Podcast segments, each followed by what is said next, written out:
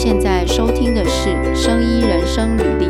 我是生医人的玉庆。好，开始吧，可以开始了。今天我想要学那个网络上面讲故事的那一些节目。我们今天我跟玉庆讲那个过去发生在欧洲，主要是欧洲，然后跟美国的一个医疗器材的故事。我们先把。时间转回去，二零一零年的时候，那一年呢，开始大家在那个呃媒体上面会看到有一个法国的做医疗器材的公司，嗯、那他们的产品呢是那个矽胶乳房的植入物，嗯，那他们现在开始有一些那个产品的问题开始会爆出来了。这个公司它的矽胶植入物的生意呢，遍及了全世界。一开始的那个新闻报道里面讲说，他们的产品有卖到世界上超过五十个国家，那估计大概有呃约三十万的妇女，他们的那个胸部的植入呢是来自这一间公司的产品。那那个时候为什么在报纸上面会报这个公司呢？是因为有很多医疗人员去通报说。这个细胶植入物放到胸部里面之后，回头去追踪，发现它非常容易破。那破了以后呢，这个原本这一些植入物的这个呃产品，应该就是保持在它原本的这一个完整、不泄露的这个状态里面，放在胸部里面的植入物才是安全的。它破了之后，它原本的内容物呢，开始泄露到身体里面之后，它很有可能会产生很多病变。那后来事实上发现，有一些人他可能有感染，甚至如果长期的话，可能会有那个呃癌症的问题。所以这个在报纸上面就就就开始有掀起很多讨论。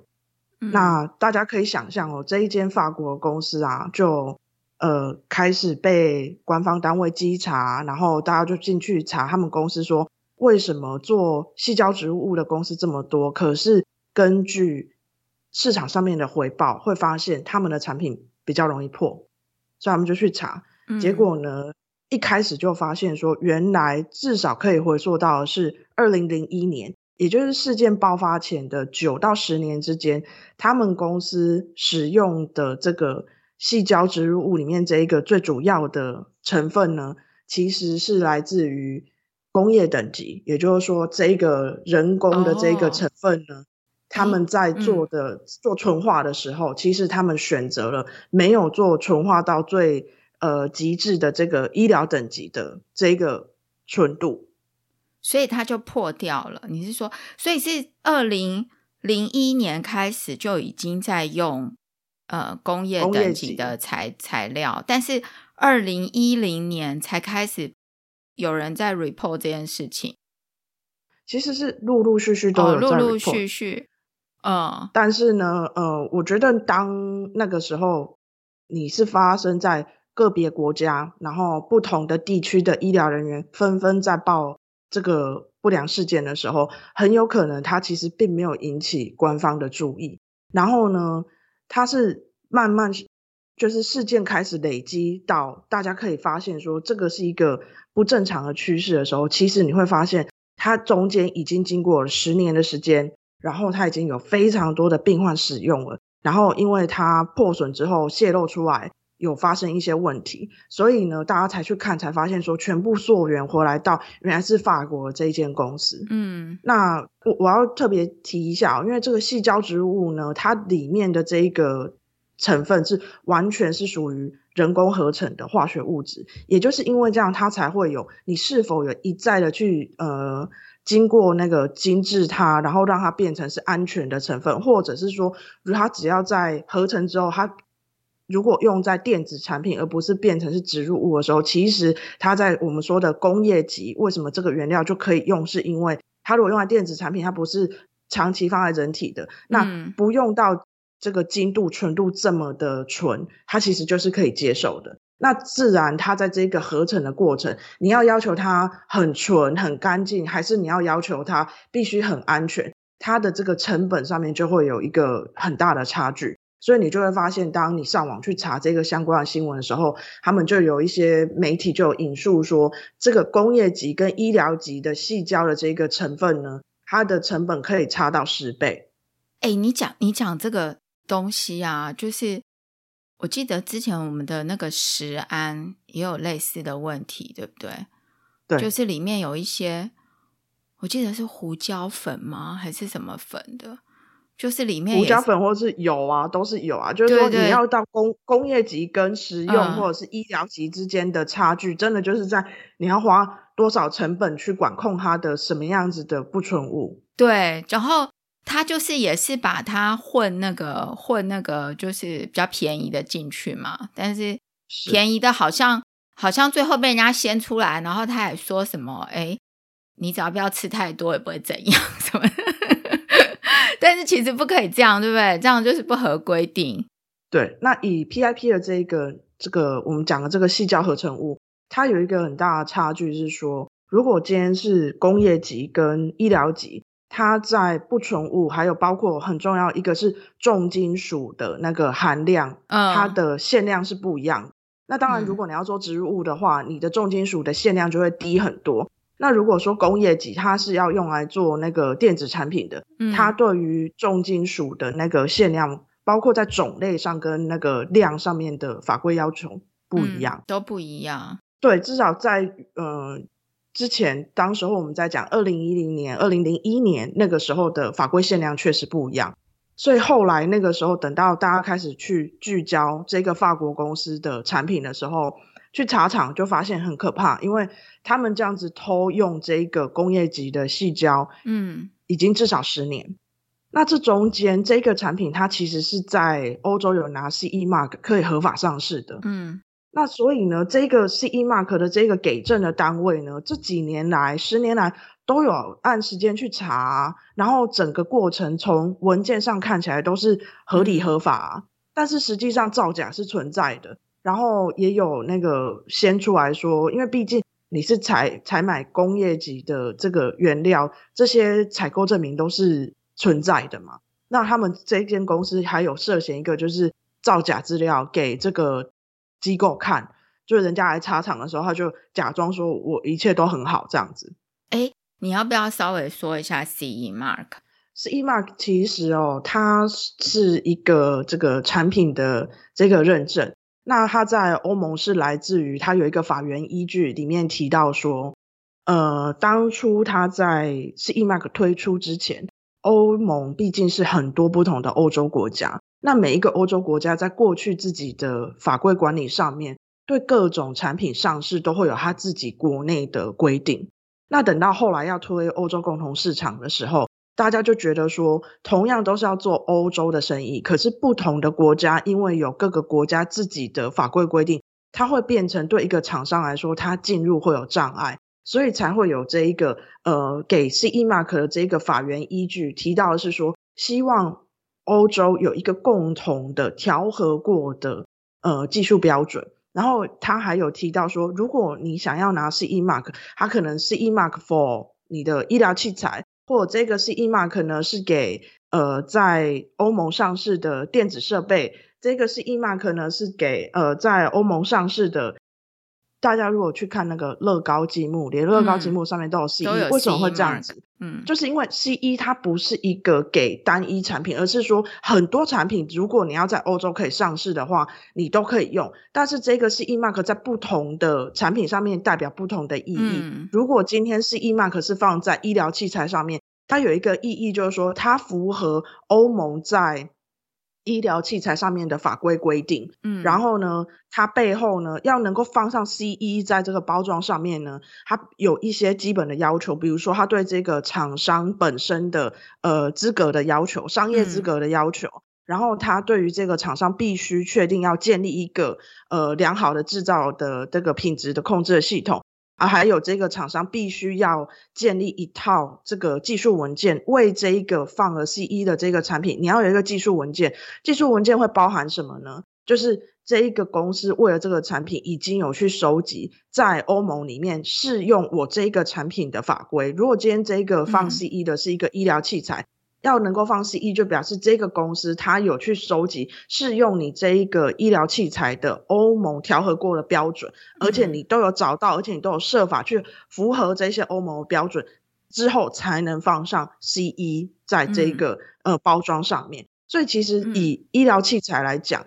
医疗器材上面是放 CE，就表示说它已经有按照欧盟的要求在、嗯、呃建立这一个医疗器材的技术文件，而且呢，它是符合欧洲的标准，不是符合美国标准哦，不行，你是符合欧洲的标准来建立你的技术文件，而且这个技术文件呢是随时是呃留场备查，意思就是说，如果人家要求要看的话。嗯你都必须要有，就要拿出来。所以刚才讲的这个 PIP 公司，它的这个叫什么细胶、细乳房细胶的产品，是有得到 CE mark，、嗯、就是有通过，等于说符合他们的这个你说调和过的法规，对不对？对，然后那嗯，哎，一我不好意思，我有一个问题哦，为什么二零一零年的时候啊？是有吹哨人吗？其实那个时候是有好几个这个嗯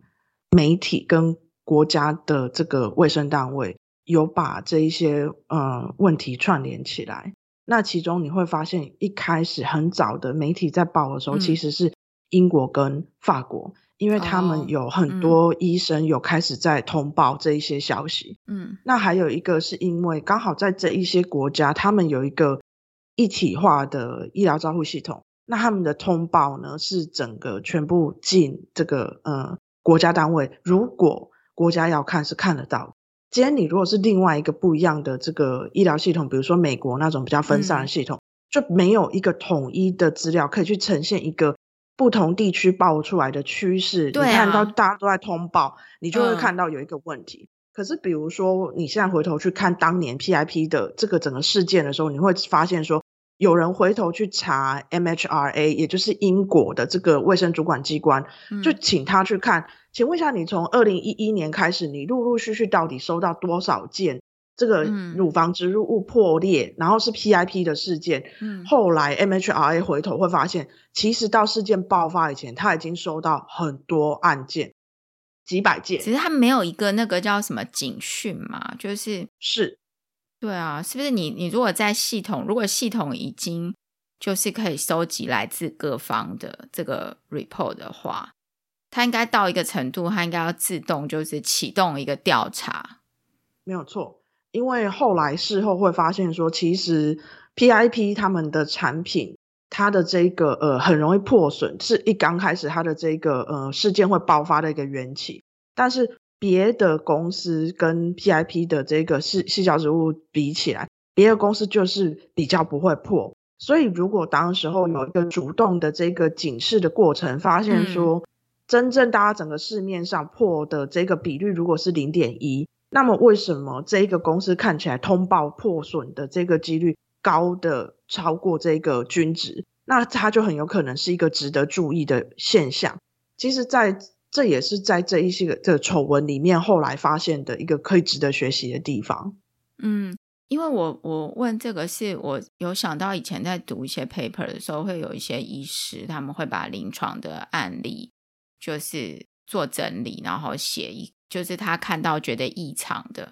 然后做整理写一些 paper 嘛，然后当这些 paper 多了之后，就会开始有人去回头去想说，是因为是药物还是症状干嘛，就会变成开始有人研究。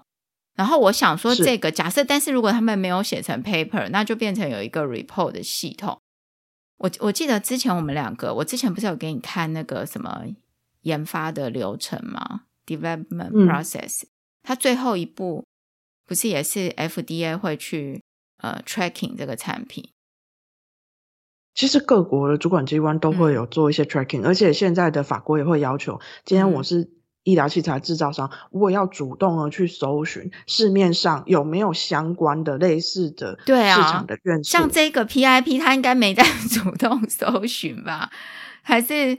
他这个是怎么回事？因为我我感觉，你看九年哦，然后最后这件其实陆陆续续有人爆出来，然后最后去查，发现说哦，他用了这个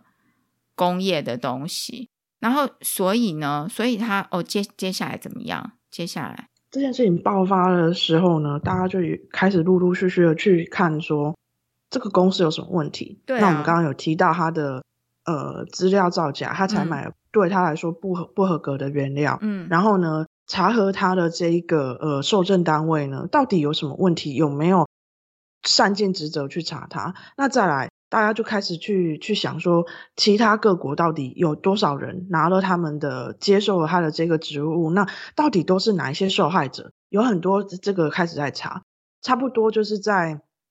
二零一零年这件事情爆发的时候呢，我还有另外一个丑闻，那个时候也是一样，是医疗器材，然后在欧洲。那这个呢，我就想要提一下，因为这个是一个呃医学期刊跟一个报纸媒体的合作。医学期刊跟报纸媒体，然后合作发现另外一个也是医疗器材的丑闻，没有错。嗯这个期刊呢是 BMJ，就是 British Medical Journal，、嗯、他们的主编呢。跟一个这个报纸，就是《每日电讯报》The Daily Telegraph，嗯，他们两个媒体合起来呢，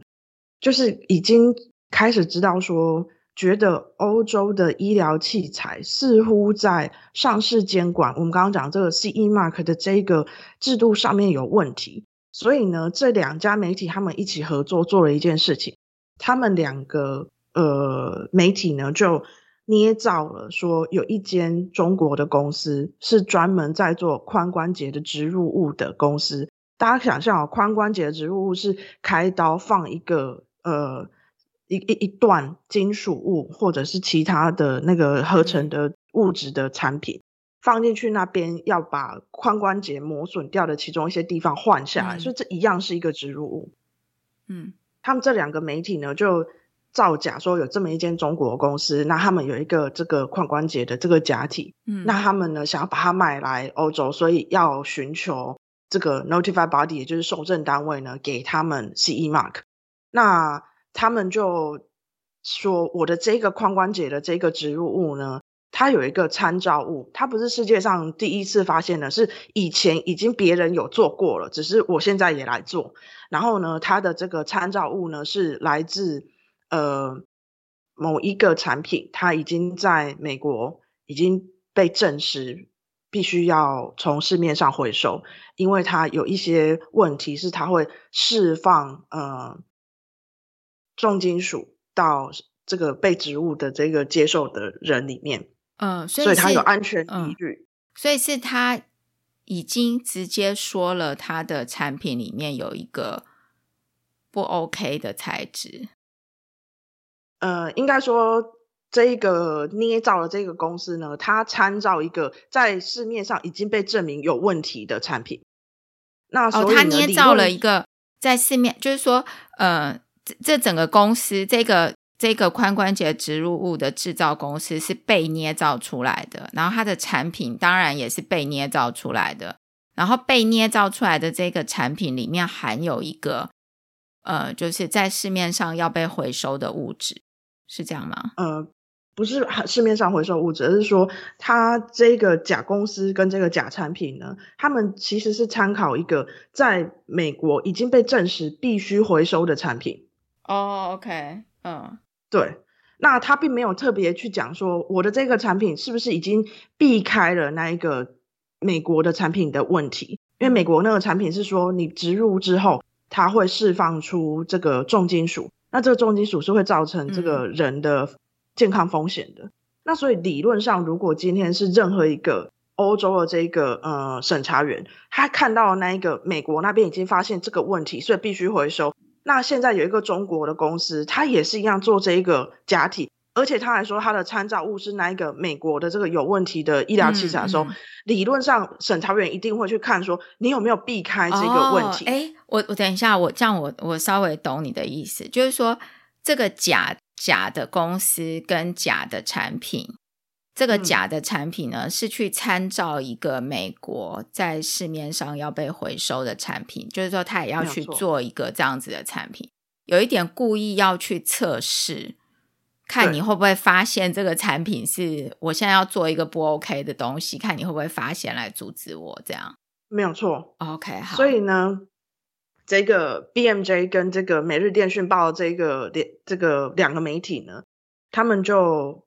做了一个假的技术文件，就捏造了嘛，对不对？然后他们就决定去找说，好，如果我今天是一个中国的医疗器材厂，然后呢，我想要卖来欧洲，那我就赶快去找。好，当时候呢，有七十几个这个受证单位呢，是可以来审查我这个产品的，嗯，而是可以来审查医疗器材。可是植入物是第三等级，是最高风险啊，嗯、所以当时候呢，合格的呢，只有大概十七个。受证单位可以去审这个第三等级医疗器材，嗯，所以他们呢就去联络了所有这些这个受证单位 notified body，然后就跟他讲说，嗯，我是中国的某某公司，我有一个髋关节，我想要找 CE mark，那你给我报价，然后我们来谈。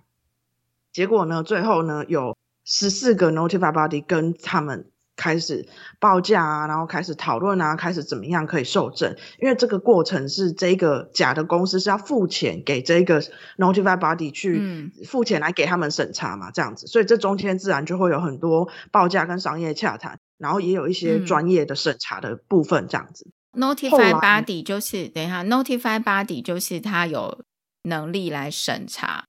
这个假产品的单位。然后甲公司要付钱给这些 notified body，请他们来做审查。OK，所以后来有十四个要开始跟跟这个假公司合作。好，对，然后那所以呢，这个这个呃期刊的他这个就是甲公司呢，他们就开始去跟他讲说啊。呃谢谢你的这个呃，你你有拨时间来跟我们合作，那这个就是我的假文件。那当然他没有承认是假的，他就说这就是我的文件，嗯、那我给你审。结果这个后来呢，明明我们就已经知道说他的参照的产品在美国已经因为有问题、病患的风险，所以已经要求从市面上回收。嗯，可是呢，最终只有四个。Notified Body 的审查员有问他，有去追问他这个内容。嗯，然后呢，比较离谱的是，总共有十四间嘛，对不对？嗯、有三间呢，竟然看了之后，什么问题都没有问，还跟他讲说：“我觉得你的技术文件 OK 啊，我可以准备给你 CE Mark 了，你可以准备来上市了，我们来谈。”然后呢，呃，我们之后可以把这个连接放上去，因为这个医学期刊《British Medical Journal》一直到现在都还有为他们这一系列呢有做一个专门的页面，把相关的文章都放在那边。虽然说对于一般的民众，如果那个你们的公司那边没有订阅 BMJ 的话，你可能没办法看到全文。可是其实他在网站上面公告给大家知道的内容就已经蛮多了，因为他呢。后来有去飞到捷克，去跟其中一个 notified body 呢开会，嗯、实际面对面讨论怎么样弄 CE mark 这样子。嗯，结果这个记者呢有偷偷的录影，嗯，还有录下了当时候跟他一起接洽的这个人员怎么样讲说，我可以给你 CE mark 没有问题啊，我们是站在医疗器材制造商这边的，我们是不管。病患的，不管这个真正的使用者的，反正只要你有什么问题的话呢，我可以呃帮你把它处理到好，让你可以拿到上市的许可。所以他这个其实是有被媒体记者把它偷录影录下。那那家公司不就很难看？当然，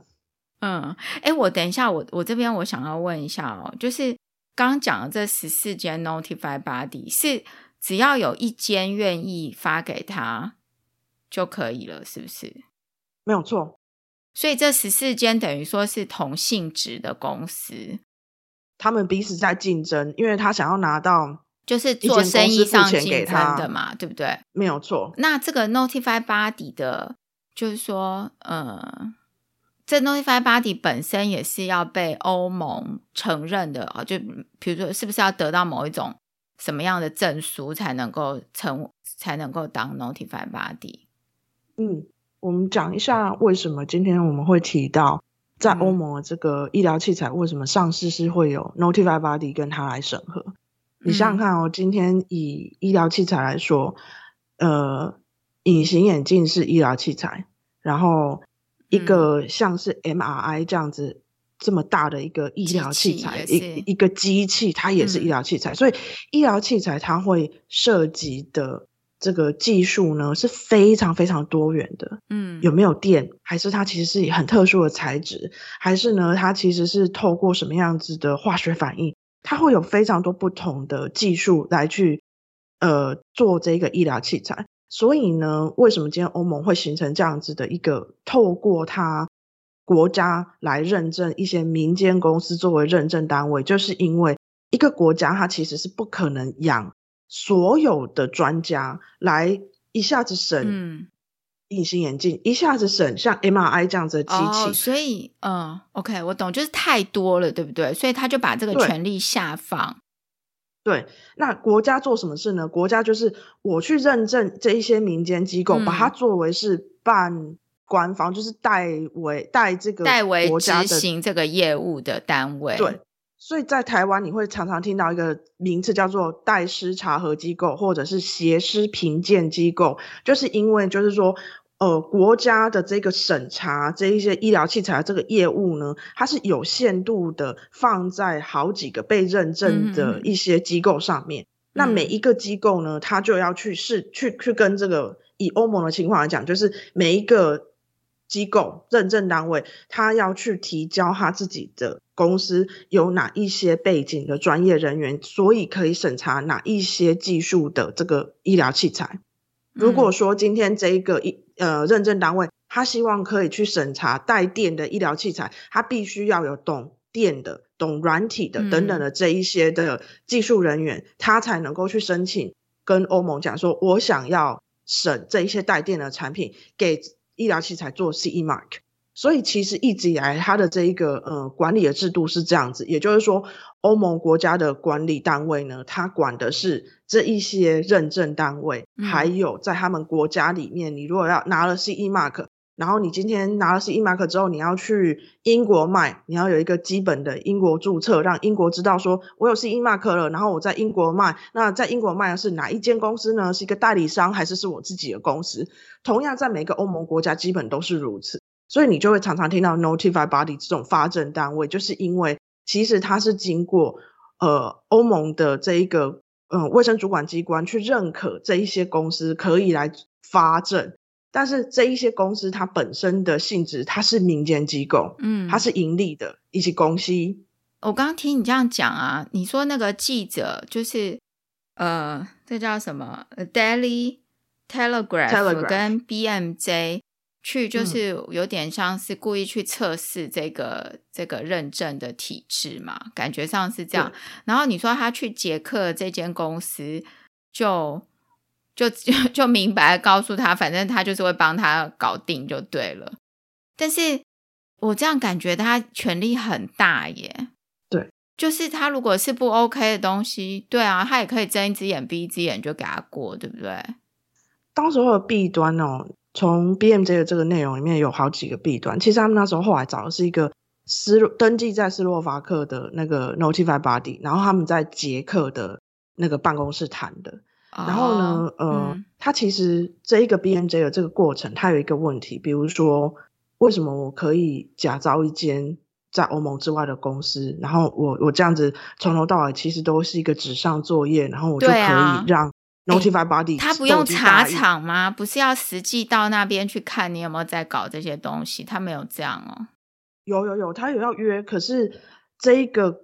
个整个这个测试这个卧底的过程，他就是在讲说。我可以一直瞒 Notified Body 瞒到什么程度？当然，他们没有厂可以让他查嘛，对不对？对。可是，在那之前，在推到认真到要查厂之前，他们竟然可以让 Notified Body 跟他说：“好啊，我们来签约啊。基本上，我觉得你问题不大，我可以给你 CE Mark。”但是到茶厂的时候，那时候当然就是会变康嘛。可是没关系，因为他在那之前就已经可以查出整个要在欧盟上市找 CE Mark 的这个认证单位中间有多少问题，有多少弊端了。包括说一个公司，它可以在十十多家 Notified Body 之间选来选去，我选一个比较愿意让我过的，因为只要对啊对我比较好过的话，啊、我就拿钱给你，你就发证给我。这中间有一个道德风险啊。哎、欸，我觉得，我觉得第一一开始就很有问题，就是这是一个虚拟的公司，他连这个公司是不是真实的存在都没有去查证，就开始看文件，你是不是要去看到底是不是有这间公司？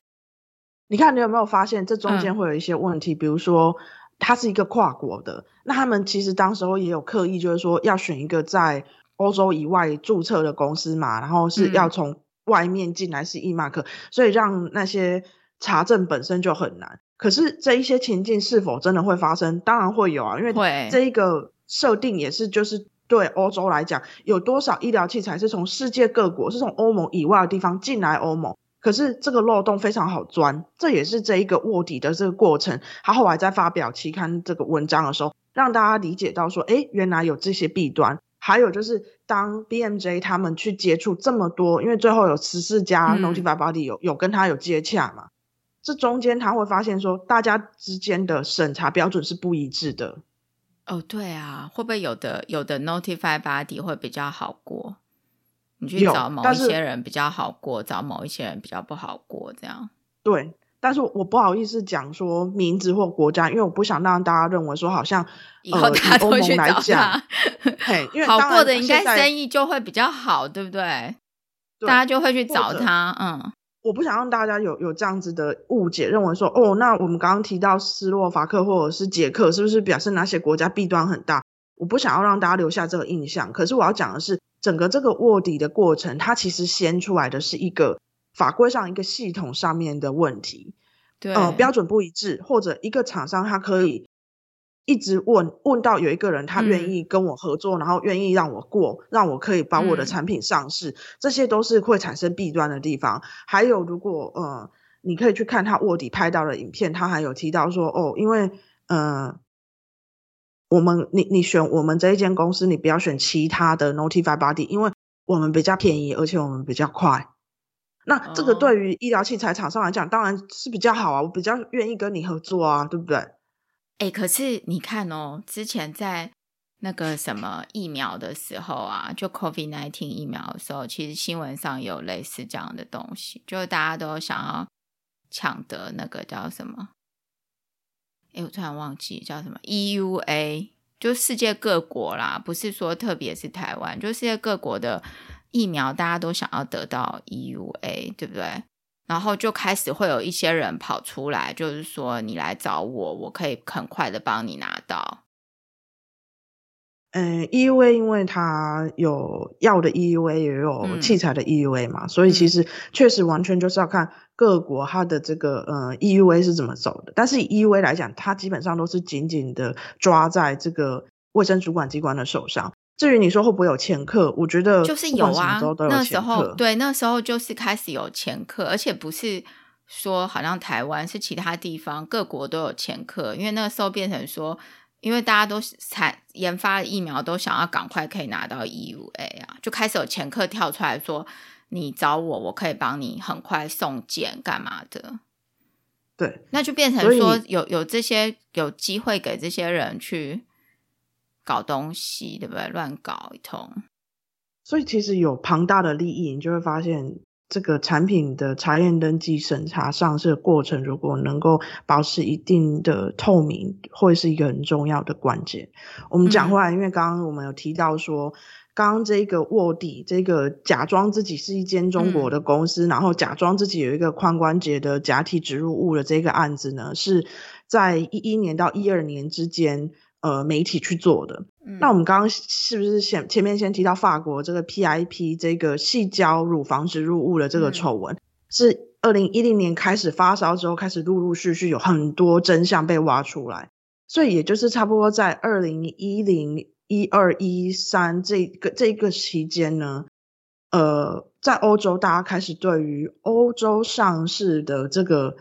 医疗器材啊，到底是不是监管有问题，然后现在在市面上流通的医疗器材到底可不可以用？是有问题，对，可能有一些有问题的已经都上市了，没有错。所以我们今天为什么会提这两个故事？其实还有很多类似的故事哦，都差不多发生在那个年代，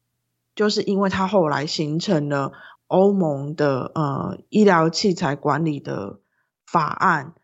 他就催生了他从原本的一个法条的指令变成是一个真正的法案。嗯、那他在这个欧盟的法规的位阶上面呢，或这个变化呢，就是说，当他以前是一个指令，也就是 directive 的时候呢，嗯、在欧盟的这一个呃体系里面，就会变成说，如果他颁布了一个 directive 一个指令，那他就会要求说各个欧盟的会员国，你要花时间去按照这个指令来修改你的国内法。嗯，等到他后来为什么从呃变成是一个法案，也就是变成是一个 regulation，嗯在欧盟的法规的位阶呢，变成是一个强制了。他在这个 MDR Medical Device Regulation 的时候，他为什么会花那么多时间去讨论跟表决？就是因为当这个 regulation 公告的时候，他已经没有要让那个欧盟的会员国各自去修改自己的这个。呃，国内法的时候了，它这个 regulation 的位阶是它适用于这些欧盟会员国。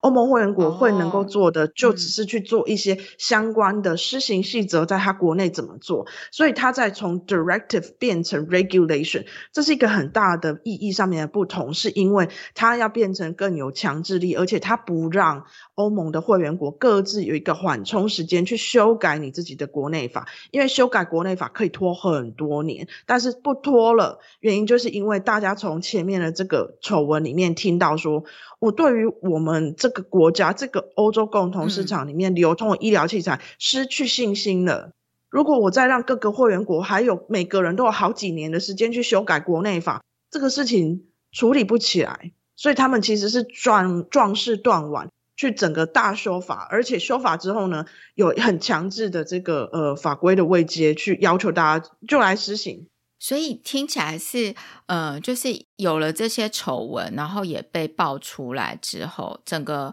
就是欧盟的这个主管单位有去思考这样子的问题，所以把本来是 MDD 对不对？D directive 变成变成 regulation，变成 MDR，就是强制执行。现在你们就是要按照我我设的这个法案来执行。哎，那我那我刚才哦，刚刚有一个问题哦，你刚刚讲那个 BMJ 啊，BMJ 不是一个学术的期刊吗？对不对？嗯，学术期刊为什么会去卧底？学术期刊怎么会去报这种？这很有意思哦。嗯，BMJ 他在这个一整个系列，就是他卧底啊，然后后来他把这个案子掀出来的这一个过程里面。BMJ 的主编呢，他也有针对这件事情，他有做一个回复，他有提到，其实 BMJ 的这个主编在过去 BMJ 的历史上面呢，就已经有过像这样的事情，就是他们试图的去针砭时事。呃，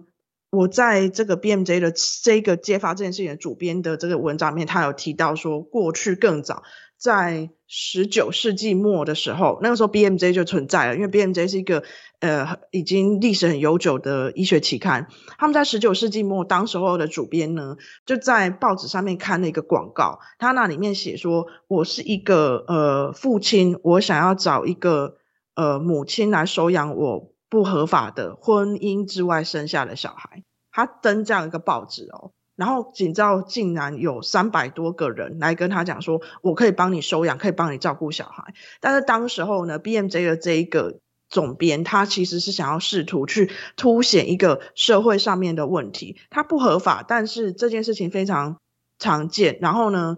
你可以登报纸去找这样子的服务，但其实这些都是不合法，而且他当时候想要掀出来是有很多人因为自己有一个。不合法非婚姻之内生下的孩子，然后他去找别人去把这个孩子收养之后，有很多孩子后来其实是嗯不知所踪，可能被卖了或者是被杀死了。当时候 BMJ 的主编想要把这些问题显现出来的时候，哦、他选择做了一个这样子的事情。嗯、然后后来其实 BMJ 的那一个主编呢，他把这整个过程收集起来之后，其实这个主编他虽然登报纸说我一个非法的小孩想要送养，但是其实他。没有这件事啊，他也是捏造的啦，嗯、他也是假装自己是一个这样子的爸爸。他只是创造一个话题，我知道。对，然后呢，他最后把这一整个收集起来之后，他发表了文章，他利用他的在他的这个 community 的影响力，他让英国去修法，把一整个这个孩子可能会被倒卖，或者是非法收养，甚至人口贩运的问题呢，哦、让在英国的法规产生了变化。嗯、所以其实 BMJ 他认为说，他当年有这样子的一个历史，他希望当他今天遇到社会上有什么问题的时候，他认为他可以做的时候，他就选择做一个像这样子的事情，去凸显我们的法律上有什么问题。以 BMJ 因为他本身是出生在英国来讲，他那个时候其实在 PIP 的丑闻的时候，他也中间刊登了不少。文章有一些是呃英国那边的这个医疗专业团体的人去反驳对于政府的作为、嗯、PIP 的作为，他们不同意或者他们有什么样子的科学上面的疑虑，或者是呃 BMJ 也甚至有去问他们的国家的主管机关说：你这么多年来到底收了多少件 PIP 的这个相关的问题？那当年你们的作为是什么？它其实跟我们现在印象中的这个报章的媒体。都是一样的，就是说试图在他们的领域里面，因为这个是一个医学的相关的议题，他们也是去问说，到底我们的监管系统有什么问题？我们的医医疗社群里面，对于我们的政府跟对于病人，你们有什么样子的质疑？都在 BMJ 的这个呃 forum 里面，这个媒体上面，大家可以去讨论。所以其实我觉得很有趣。玉庆，你问说，一个医学期刊总会去卧底，就去找外面的媒体来卧底。啊、你会发现，原来 BMJ 竟然在过去早在十九世纪末的时候，嗯、就已经做出类似卧底，然后试图去提出一个针砭时事的议题。所以，其实 BMJ 这一次的主编他也说，他觉得 BMJ 可以做，也该做，就就去试了。因为其实他们还花了那个时间去捏造一个一套技术文件，这样子。等于说，你做这一个主题，有一点像是一般的。媒体会在做的事情，就是挖挖一些弊案啊，或者是找一些八卦什么的，然后去深入报道的感觉。但其实它是一个学术期刊，所以听起来就是他们过去就有这样子的文化，这个期刊就有这样子的文化。诶，那然后你说，因此这样子有了就是 MDR 嘛，MDR 就催生了，对不对？那我们就会想说，嗯，因为我看这个 MDR 的消息，其实 MDR 后来是在二零多少年，二零一七一七出来的嘛，然后现在已经就是在执行了。嗯、那对，等于说之前市面上的如果已经上市的的那个医疗器材或是什么，他们要重来吗？没有错，因为我们刚刚提到这些丑闻，嗯、它其实有一些系统性的问题，让大家对于在欧盟市场面流通的医疗器材失去信心。所以，其实在这一整个从丑闻爆发，然后大家开始修法的讨论等等，你会发现现在的 MDR 有很多条文是当年那个时候的惨痛的教训，大家学起来之后把它放在法条里面。玉庆提到说。MDR 要求所有的医疗器材，你即使之前已经拿过 CE Mark，嗯，呃，你要重新再来，你要重新被新认证过的 Notified Body 重新看过文件，重新获得 CE Mark 才可以继续留在欧盟市场上。这就是一个很很大的因应，当时候大家对于医疗器材失去信心的一个作为。你以前核准过，并不代表你没事了。我现在没有，嗯、我现在就是要溯及既往，对，重新没有错。那还有给一个缓 body 缓冲吗？Notify, 嗯，有 Notified Body 过去在 MDD 的时代有七十六个，现在到今天为止我查，目前可以和可以查 CE Mark 的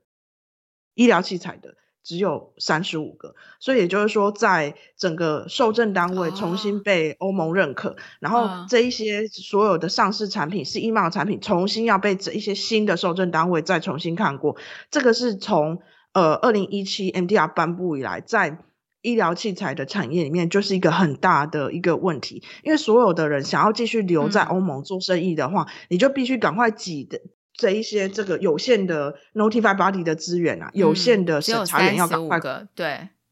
对，而且这三十五个并不是每一个都可以审我的医疗器材哦。今天假设我是带电的，嗯、我还要去找有哪一些这三十五个里面有哪一些可以审我带电的哦。那还有我的产品如果是其他的不同种类的话，赶快去看哦，看每一个 Notified Body 它被赋赋。赋予可以审查的产品项目有哪些哦？所以其实这些都是目前这几年来这个呃，在欧盟的医疗器材产业里面，大家呃非常努力在讨论，然后想要设法解决的问题。那刚刚玉庆问说有没有缓冲期？有，按照不同等级的医疗器材，这个原本的 MDR 确实有给出一个阶段性的一个呃过程。我们可以预期在二零二五之后，大家都会面临你整个都要换过了。那目前呢，在过去原本我在 MDD 时代，我的呃 CE Mark 的效期呢还没到的，我可以继续沿用。可是呢，这一整个过程呢，就是我必须要在呃。我的这一个 CE Mark 到期的时候，然后不超过我原本的这个产品的类别可以给的最终期限之前，我必须赶快换成是 MDR 底下的 CE Mark。所以这一些呢，嗯、对于公司就是医疗器材厂本身，跟对于欧盟的这些发证单位，还有对于欧盟这些各国的卫生主管机关，都是一个很大的目前在面临的问题。以医疗器材来说，嗯，我们可以看到。二零二三年会是一个很大，也就是接下来二零二三要到了，二零二三年会是一个很大的瓶颈，因为很多人原本 MDD 那个时候的 CE Mark 已经差不多要到期，大家如果你还没换成 MDR 的 CE Mark，你一定真的非换不可，要赶快走了。诶，这个 MDR 这个你要取得 CE Mark 平均时间要多久？现在时间很不一定，通常有。六到十个月，你差不多要抓这个时间。哦，六到十个月，OK，所以那还还 OK 啊。问题是六到十个月是你要查，你要排得到 Notify Body，然后你要排得到审查员。哦、现在不知道 Notify 遇到很多，不知道 Notify Body 的排队状况怎么样？对，然后前两年有很多 Notify Body 是根本没有办法签客户，因为他没有人。哦，就是 Notify Body，哎，你说没有办法签客户，原因是因为 Notify Body 本身的人手不够。